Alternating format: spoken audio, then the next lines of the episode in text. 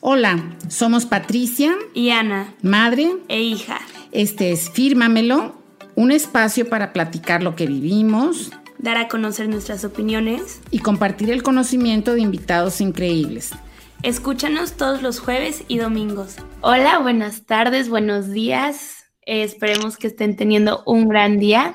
Hoy estamos muy emocionadas porque tenemos a una gran invitada que es Ana Lucía Richo, que nos va a estar hablando de storytelling, un tema que nos interesa mucho, pero la NU la conoce mucho mejor que yo, así que mamá, cuéntanos un poquito sobre ella.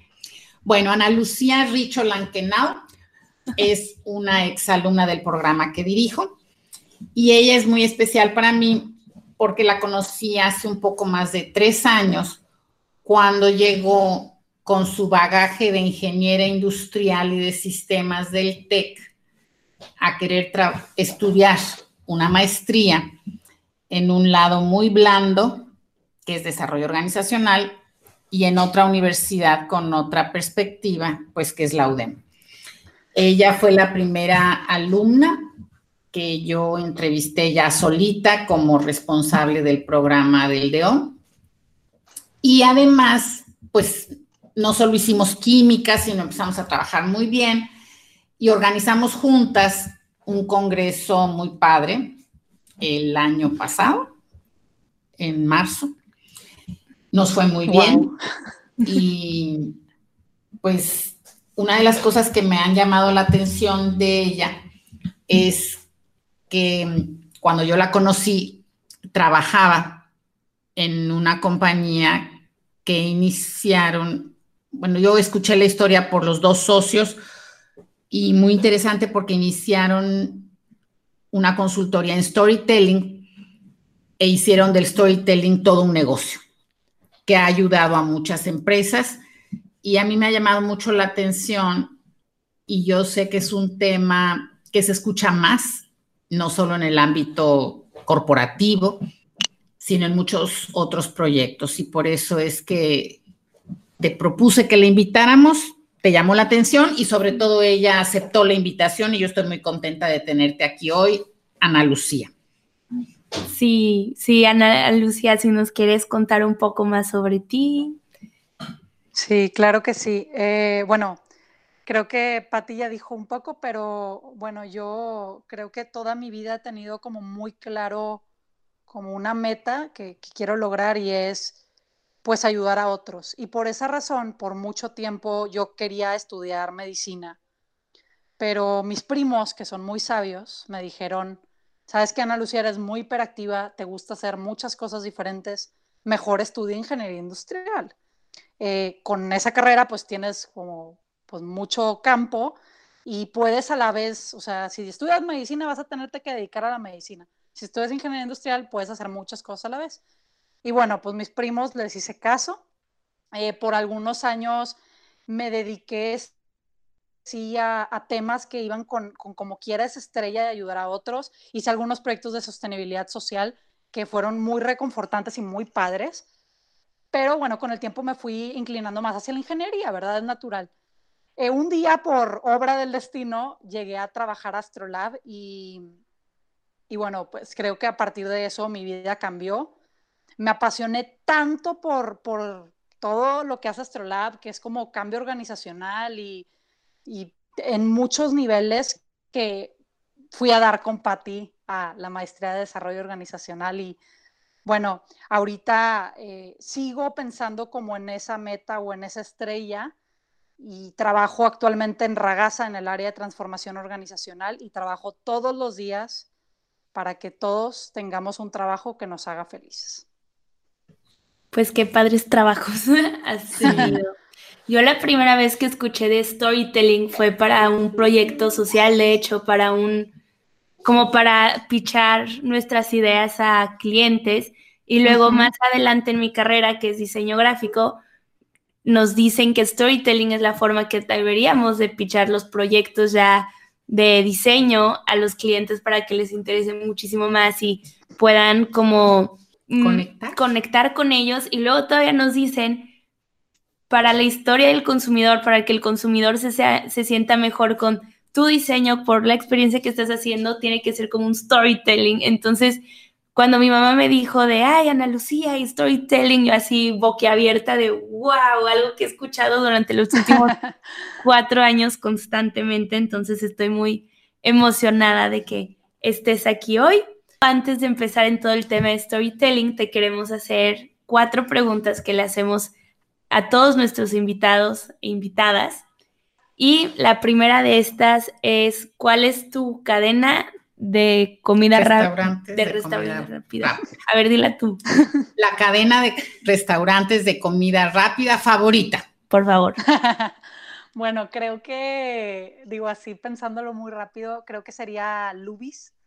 Y no es tanto por la comida, ni ni nada de eso, es más por como las historias, de hecho, que cargo en, pues en esa franquicia, ¿no? O sea, me acuerdo mucho que cuando era chiquita, cada viaje a McAllen, que era una vez al mes aquí en Monterrey, íbamos a McAllen, eh, pues mi papá nos llevaba a comer, o sea, llegábamos a McAllen, llegábamos a comer a Luis y ahora sí, toda la tarde en el mall. Entonces, bueno, creo que me trae muchos recuerdos. Eh, mi papá siempre nos cuenta que su papá lo llevaba a Lubis. Entonces, bueno, creo que tiene muchas como apego emocional más que de la comida, ¿no? Está muy padre. Nosotros conocemos gente muy cercana como mi marido y una prima mía, Adri. Sí. Que les fascina. Bueno, les fascinaba Lubis. Ya está cerrando. Triste. Tristemente. Pero qué buen mac and cheese tenían. y la siguiente pregunta es, ¿crees que se debería tener un plan a cinco años profesional o personalmente?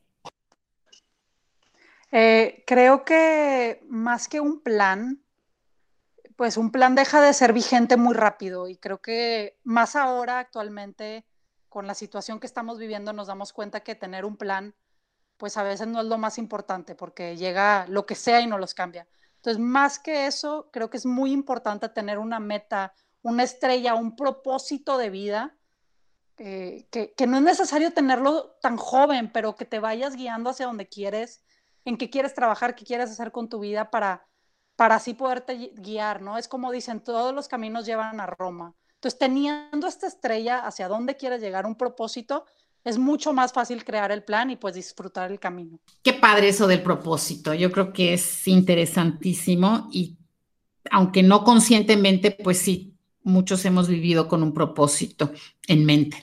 Me gusta mucho esta respuesta, creo que es de las más bonitas que han dado cuando preguntamos esto. Y ahora, Ana Lucía, algo que siempre has dicho, quiero hacer esto y por alguna razón no lo has hecho aún. Creo que si hay una cosa o, o, dos que me falta hacer que de verdad toda mi vida he tenido como muy presentes es pues la primera es que vengo como de este mundo de, ingeniería y nunca he sido muy artística. Entonces me encantaría pues aprender a, pintar, a dibujar o a tocar un instrumento. Creo que desarrollaría otras partes de mi cerebro. Y la segunda, que creo que pues, no, ha sido todavía el momento, pero me encantaría tener la experiencia de ser mamá, ¿no? Y, pues es algo que, que sé que quiero hacer en mi vida, aún no lo he hecho. Muy bien. Muy Vas a ver que es padrísimo. Eso de ser mamá es lo máximo. A veces. Y luego de ser abuela, remata. No, ser mamá es mejor. no sé, o sea, muy bien. Y ya, la última pregunta antes de entrar al tema de storytelling es, ¿quién es la persona más inteligente que conoces? Híjole. Ay, pues no sé. O sea, por mucho tiempo, eh, o creo que sigo como pensando que una de las personas más inteligentes que conozco, de hecho es uno de los socios de Astrolab, Gerardo Cañamar, de verdad a mí me impresiona su capacidad de abstracción de información y de cómo procesarla en un segundo en su cabeza y acomodarla nuevamente. Otra persona, voy a decir dos, que considero muy inteligente y más que nada porque se me hace muy impresionante cómo tiene como todos los aspectos de, del aprendizaje en su cabeza muy claros, como desde arte hasta temas numéricos, es esta híjole, se me fue el nombre. ¿Cómo se llamaba, Pati? Eh, la maestra que... Ah, Jean. Jean. Em, bueno, e-, ella es una maestra que de hecho nos dio una clase en la maestría y me impresiona porque ella pues empezó tocando piano, o sea, es una profesional del piano y después estudió neurociencia y luego terminó estudiando comportamiento organizacional y desarrollo organizacional y con doctorado en todo, o sea, de verdad, a mí me impresiona muchísimo su currículum y creo que es de las personas como más inteligentes que, que conozco. Sí, es padrísimo además estar con ella, platicar con ella. Es de esas personas que con una plática chiquititita siempre te llevas algo muy valioso, ¿no? De acuerdísimo. Wow, pues qué padre. Sí, es súper crack esa señora.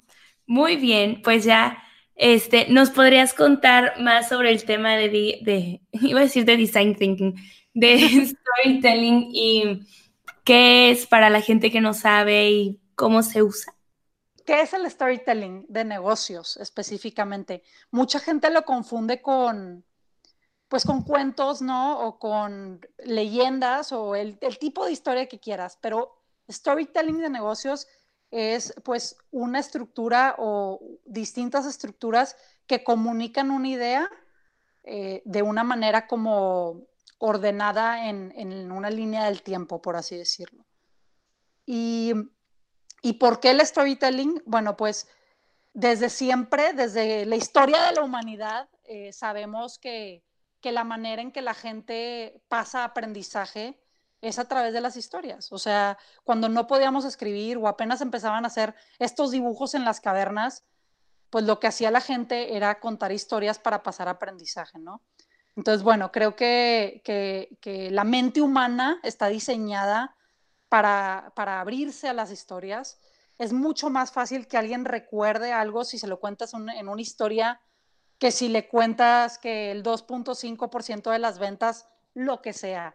Entonces, bueno, en general el storytelling es una estructura, por así decirlo, que cuenta el porqué de algo. Cuando te estaba oyendo, pensé en esto de la transmisión oral y efectivamente así fue como se pasó mucho conocimiento, tradiciones, costumbres. Y yo creo que en las familias también tenemos esta transmisión oral de lo que nos decías. Mi papá me traía a Lubis cuando era chiquito, pues es una historia, finalmente, ¿no? Y qué padre que se use para otros fines.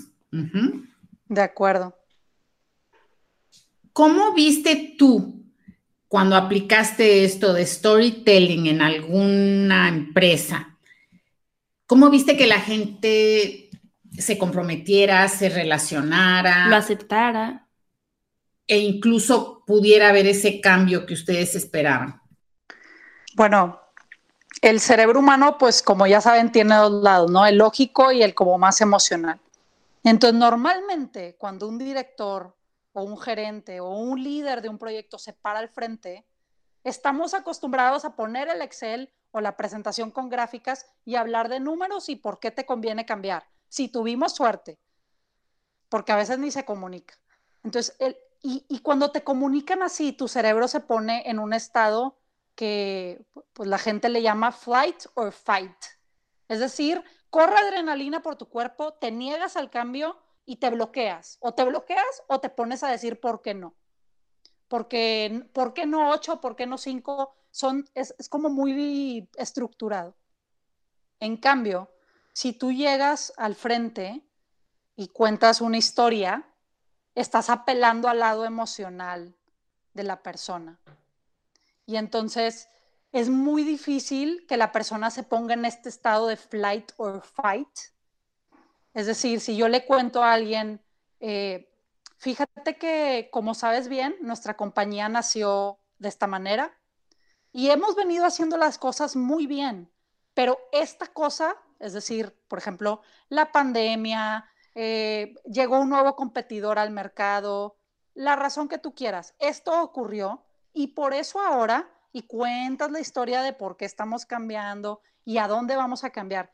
Y si al final le cuentas de que, oye, y si hacemos todo esto bien, vamos a llegar a esto, pues tú imagínate lo que causas en las personas, o sea, les estás explicando el porqué del cambio y qué tienen que hacer ellos para llegar ahí. Y no solo eso, les estás poniendo el futuro mejor que pueden esperar del cambio. Entonces, bueno, es mucho más fácil transmitir eso a través del storytelling que de data dura. Se complementa, pero no, no, no lo es todo, pues. Yo quisiera leerles algo que un alumno de hace muchísimos años me mandó hoy a un chat que tenemos, que imagínate, se llama 25 años después.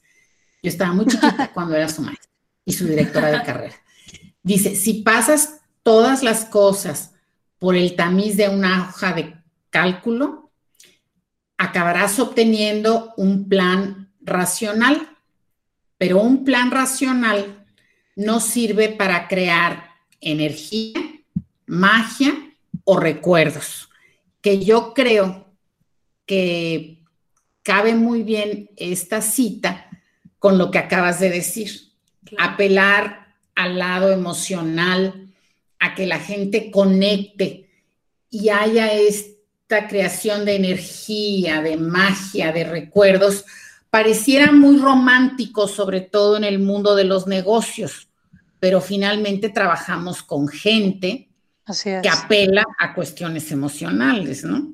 Claro, y a veces no va a ser, o sea, yo tengo amigos que son muy de números, unos ingenieros, otros este, economistas, y cuando te digo que estábamos en este grupo social juntos y llegaban y nos daban datos duros, yo ser un poco más apegado a la creatividad y que todo esté bonito y que no me estés dando un Excel porque no entiendo la mitad de lo que me estás diciendo. Como que ellos lo entendían mucho más fácil y yo me, o sea, lo que estás diciendo de que se bloquea, yo me bloqueaba y decía, alguien luego me explica porque en verdad pongo atención y no entiendo qué me está diciendo esta persona, ¿no? Entonces, qué padre que, bueno, siento que esta parte del storytelling ayuda a que todos logren entender y que todos pongan atención o bueno, por lo menos mucho más que antes. De acuerdo, sí, este, creo que, que, más que A o B, hablando de datos duros o storytelling, se complementa. De hecho, bueno, hay varias estructuras que, que aprendí, de hecho, en Astrolab, y una de ellas, de hecho, habla mucho de que abres con un punto fuerte, después pues cuentas una historia, porque es mucho más fácil que alguien escuche una historia que un dato duro, como tú dices, pero después de la historia sí tienes que complementar con algunos datos duros para validar lo que ya dijiste, darle soporte y fuerza a la historia. Y finalmente cierras con un llamado a la acción, es decir, ¿qué es lo que quieres que haga la gente? Porque si no eres clara con eso, estás gastando el tiempo de las personas y tenemos tan pocas oportunidades de comunicarnos y hay tanta información allá afuera que ese último llamado a la acción, cuando te pares al frente a hablar, dar una historia o lo que tú quieras, es muy relevante.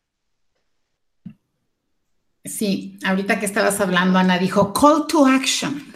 pues sí, porque así es como les enseñan ese llamado a la acción. Exacto.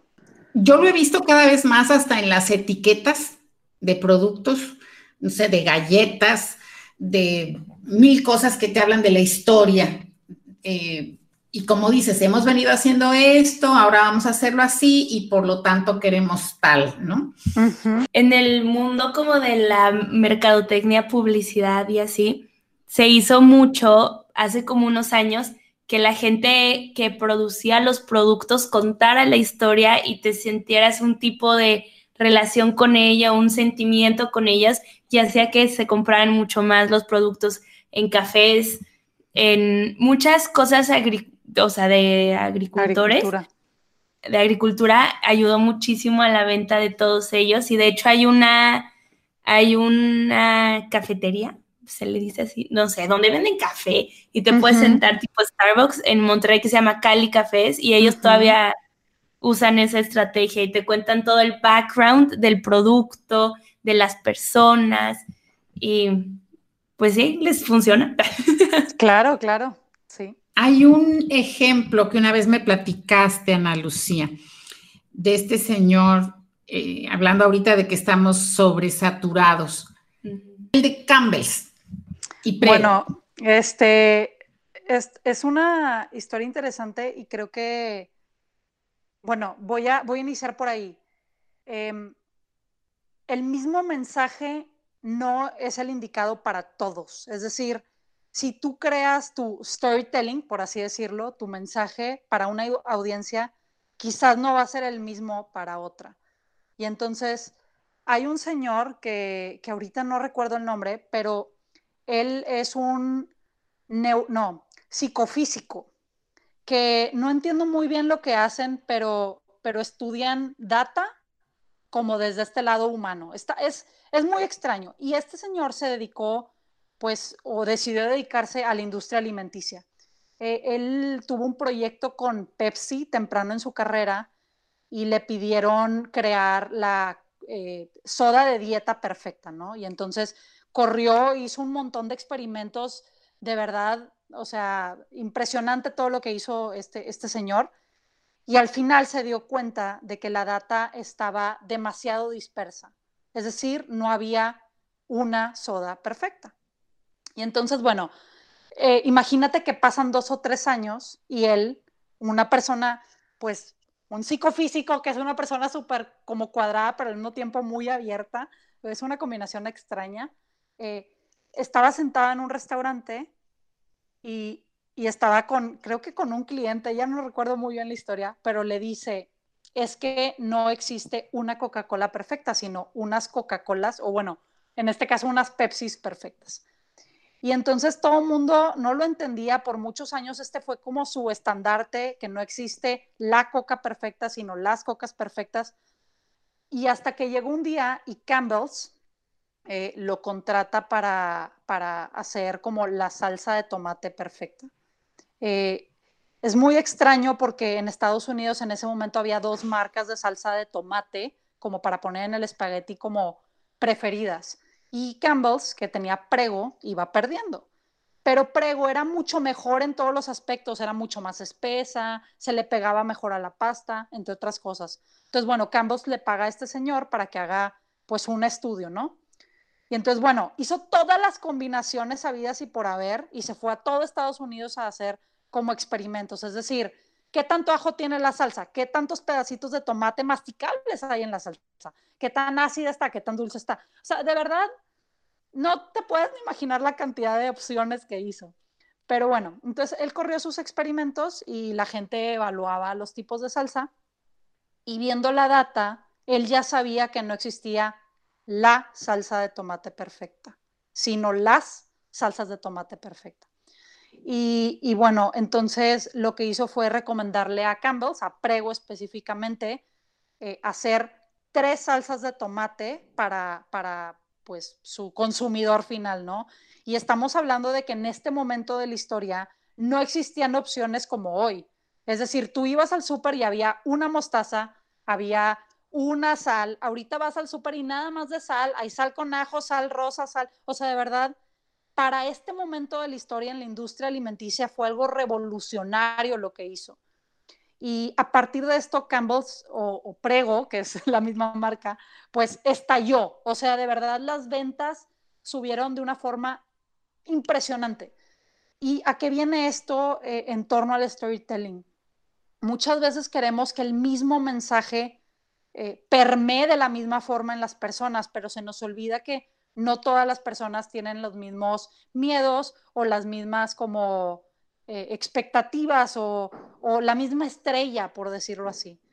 Entonces, bueno, es, muy importante cuando creas un mensaje, adecuarlo a la audiencia a la que, a la que vas a hablar. Es decir, si, trabajas en un lugar en donde tienes gente de oficina y además hay una planta, o trabajas en un banco y hay gente en la oficina y gente en los cajeros, estas personas que pues son muy distintas las personalidades, muy distintas sus ambiciones, hay que modular esos mensajes. No hay un mensaje perfecto, sino unos mensajes perfectos. Entonces puedes usar la misma historia, pero dar datos distintos eh, o utilizar hasta eso, una historia distinta para ejemplificar un cambio, cómo le va a pegar el cambio a esta persona, ¿no? Creo que, ese es el aprendizaje de esta historia.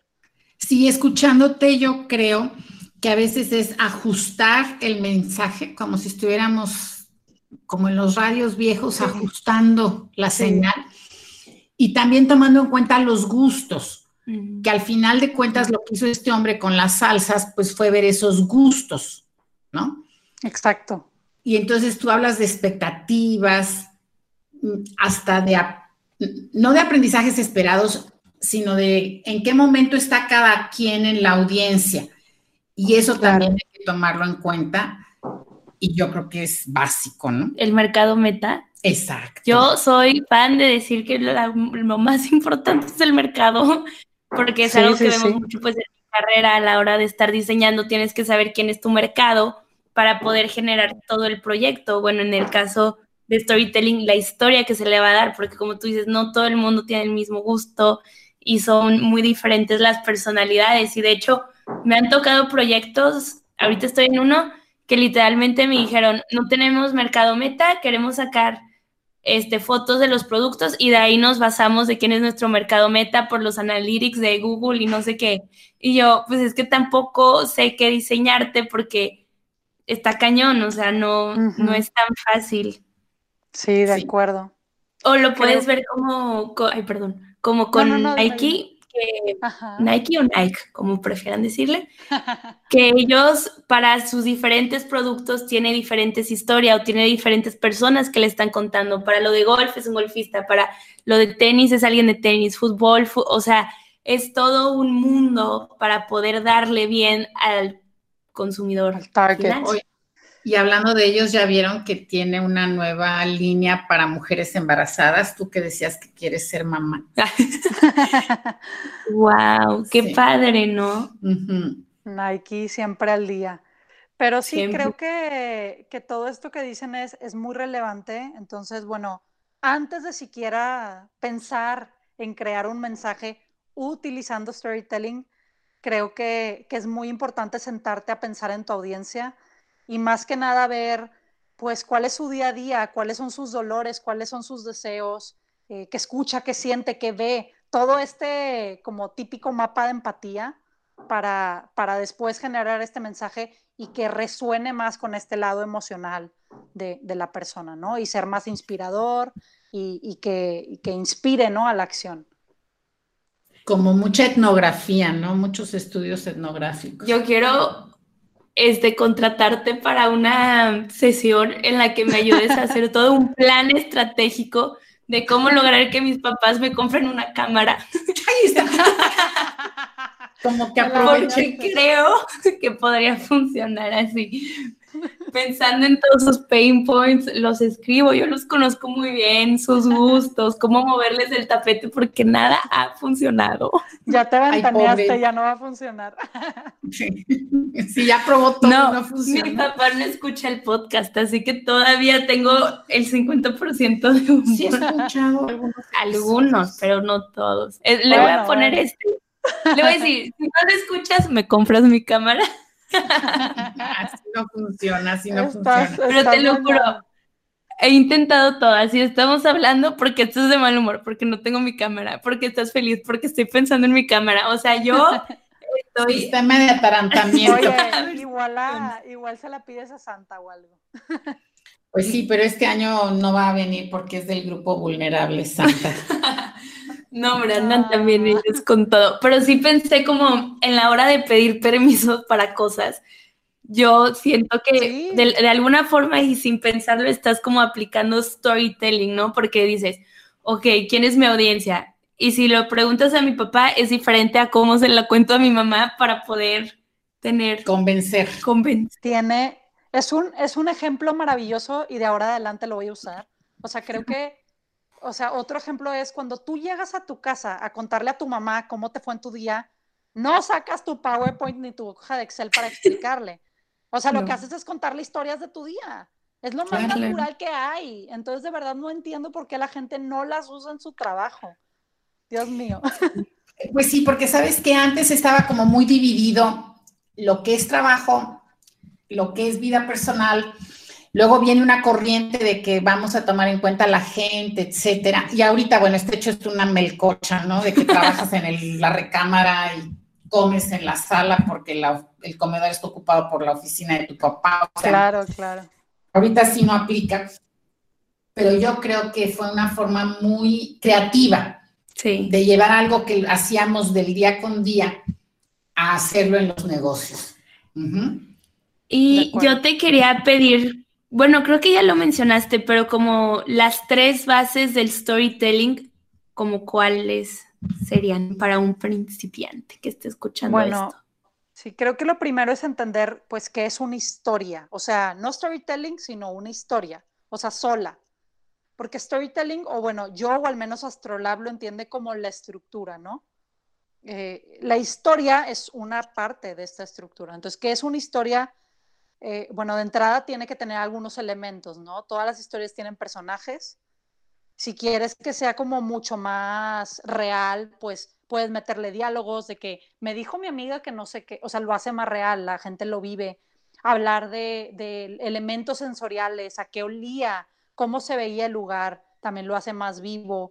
Eh, un lugar y un tiempo. Es decir, la semana pasada en la oficina, Panchito Pérez, o sea, como que eh, dar un contexto y creo que con, con, esos elementos podrías tener una buena historia, pero si quieres que sea aún mejor y tenga más punch, agregar algún elemento inesperado en, en, las historias, pues la hace pues más divertida y, y mucho mejor, ¿no? Y bueno, al final muy lógico es y el call to action. Claro, pero bueno, es que eso ya es parte de la estructura, no tanto de la historia como tal. Entonces, bueno, creo que primero que nada es eso, entender, entender qué es una historia. Lo segundo sería aprender como las distintas estructuras que hay. Eh, en el blog de Astrolab hay pues muchas, muchas estructuras y muchos blog posts de, de, de distintas. Pueden buscar PERA, pueden buscar contraste, pueden buscar narrativa. Eh, creo que pueden aprender mucho de cómo estructurar un mensaje así.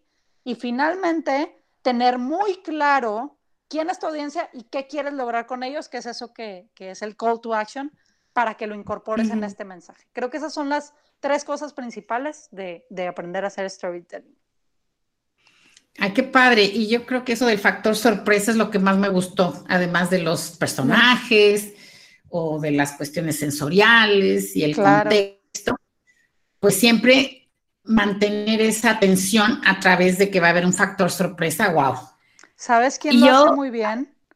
Los, los comediantes, de verdad a veces, como no lo, no lo vemos porque pues no es algo que estás viendo en tu día a día, pero si notas las estructuras mentales que usan los comediantes para hacer sus stand-ups, cómo regresan y hacen como estos como pequeños, pues pequeñas sorpresas distintos, esos son los momentos que te hacen reír y te hacen disfrutar, ¿no? Entonces sí, tienes toda la razón.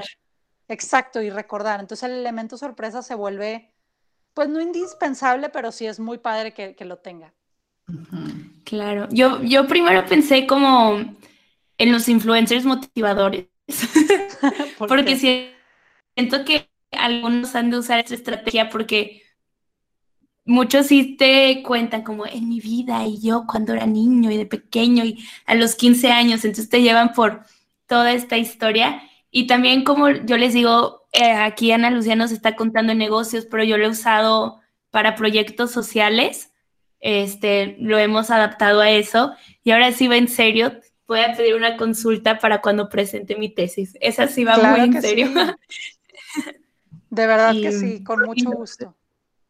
Porque yo sí creo que es súper importante, bueno, en mi opinión, en mi humilde opinión de una niña de 22 años que sigue en la escuela, se me hace muy interesante y muy necesario como este refresh que es el storytelling, porque toda la vida nos han dado clases tal vez de la misma forma, ¿no? O sea, matemáticas nunca me la han enseñado diferente a como es historia, pues hay un poquito más y te acuerdas y como que te emocionas, pero yo creo que está muy, muy padre esto. También nuestro sistema tal vez debería de cambiar, educativo, ¿verdad? Pero de eso nos trata hoy la plática.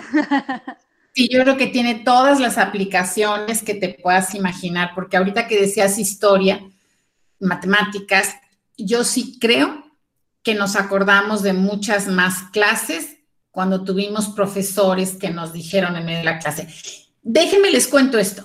Automáticamente llamaban tu atención y ya iban a contarte lo que esa persona quería contarte, ¿no? Y yo también creo que el lado como humano de estar contando algo tal vez personal o que le pasó a alguien o eh, ayuda a, que sí te relaciones. Sí, creo que, que, el storytelling, digo, en general sí tiene demasiadas aplicaciones. Ahorita que dijiste, Pati, de las clases, yo recuerdo demasiado, demasiado, demasiado a una maestra que era su clase sobre regresiones lineales y como análisis de experimentos para saber qué variable era mejor, ¿no? Y entonces, pues tú dices, ¿cómo incorporar el storytelling a eso? Y ella, cada vez que nos presentaba como un método nuevo, o ahora regresión lineal doble, o lo que sea, eh, nos contaba una historia de cómo en una empresa habían usado ese método para, no sé, eh, decidir qué tipo de máquinas usar en la planta, para decidir si el avión tenía la cola para arriba o para abajo. Digo, ahorita haciendo memoria de eso, ella utilizaba el storytelling para que te, te, tuvieras como ganas de aprender, ¿no? Entonces, bueno, creo que sí, sí es muy importante en todos los ambientes. Así es. Y estoy completamente de acuerdo contigo, que es la forma en que recuerdas muchas cosas. Entonces, la aplicación del storytelling es infinita, la verdad. Y por eso yo admiro tanto a los socios de Astrolabs y ellos dos lo saben. Wow, pues muchísimas gracias por habernos compartido todo esto sobre storytelling, sobre ti. Este, mil, mil gracias, me fascinó este episodio. Siento que va a ayudar a muchas personas. A mí me ayudó muchísimo, como me dio un refresh de esto que había escuchado tantas veces, pero no sé, en tiempos de COVID. vi un meme ayer que decía que mi yo de la escuela lo dejé en marzo. Ahorita ya no tengo el cerebro para eso, ya no soy esa persona y así me siento. Bueno, pero qué bueno que sigues aprendiendo. Sí, qué padre, ¿no? No, y me emocionó, o sea, de, me, me emocionó de mi tesis, me emocionó de querer hablar, de querer contar. Y espero que a la gente que esté escuchando esto, pues también les ayude. Sí, Ana Lucia, muchísimas gracias. Ya sabes que a mí me fascina siempre eh, aprender de ti, eh, y seguir esta relación que yo estoy segura que va a seguir por mucho tiempo más. Y sí quiero que hagas esto que no has hecho, dedicarle más a la creatividad y ya luego me avisas cuando vayas a decidir ser mamá para que me ponga a tejer una chambrita, una colchita, un suéter o ya veremos qué. Mil, gracias. Va un abrazote. Muchísimas gracias. Muchísimas gracias a ustedes. Cuentan muchas pues. historias. Bye. Bye.